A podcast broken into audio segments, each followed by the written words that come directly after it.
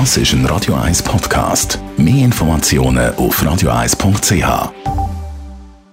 Die grünen Minuten auf Radio 1 werden präsentiert von Energie 360 Grad. Nachhaltige Energie und Mobilitätslösungen für die Welt vom Morgen. Energie360.ch wir reden über das Buch. Ich liebe das gute, alte, gedruckte Buch. Ich habe es gerne in der Hand. Es, es schmeckt meiner Meinung nach auch gut. Ich liebe den Ton, wenn ich äh, in den Seiten blättere. Aber ein Buch aus Papier braucht ja Holz und Wasser und teils auch Chemikalien. Darum, Andreas Krise von der Umweltarena, wie sieht es aus mit der Umweltbilanz?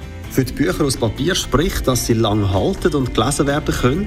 Wenn sie weitergeschenkt oder in Bibliotheken mehrerer Leute zur Verfügung gestellt werden können, verbessert sich natürlich die Ökobilanz vom Buch zusätzlich. Und am Ende des Bücherlebens sollte das Buch nicht im Hauskehricht landen, sondern im Papierrecycling. Die Ökobilanz vom Buch wird noch besser, wenn es bereits auf Recyclingpapier gedruckt worden ist. Wie ist denn die Ökobilanz vom gedruckten Buch im Vergleich zum E-Reader? Ein E-Reader hat in der Herstellung einen umweltbelastenden Energie- und Rohstoffverbrauch.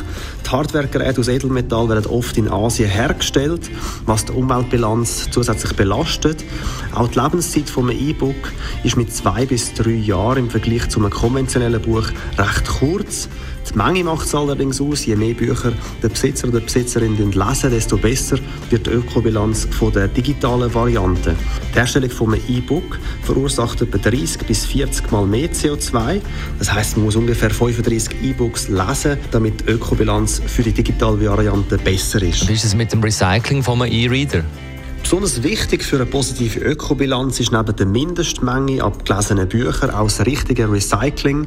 Wie alle Elektrogeräte gehört der E-Reader fachgerecht entsorgt, damit die Rohstoffe wieder gewonnen und wieder verwendet werden können. Alle Verkaufsstellen von Elektrogeräten müssen ihre Altgeräte wieder zurücknehmen und somit ist auch ein ordentlicher Recycling-Kreislauf garantiert. Also Fazit, für viele Leser ist die Ökobilanz mit einem E-Book eher oder E-Reader besser, für Gelegenheitsleser eher das konventionelle Buch. Besten Dank, Andreas Krisi von der Umweltarena in Spreitenbach.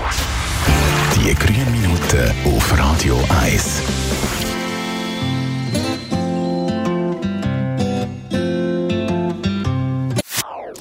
Das ist ein Radio 1 Podcast. Mehr Informationen auf radio1.ch.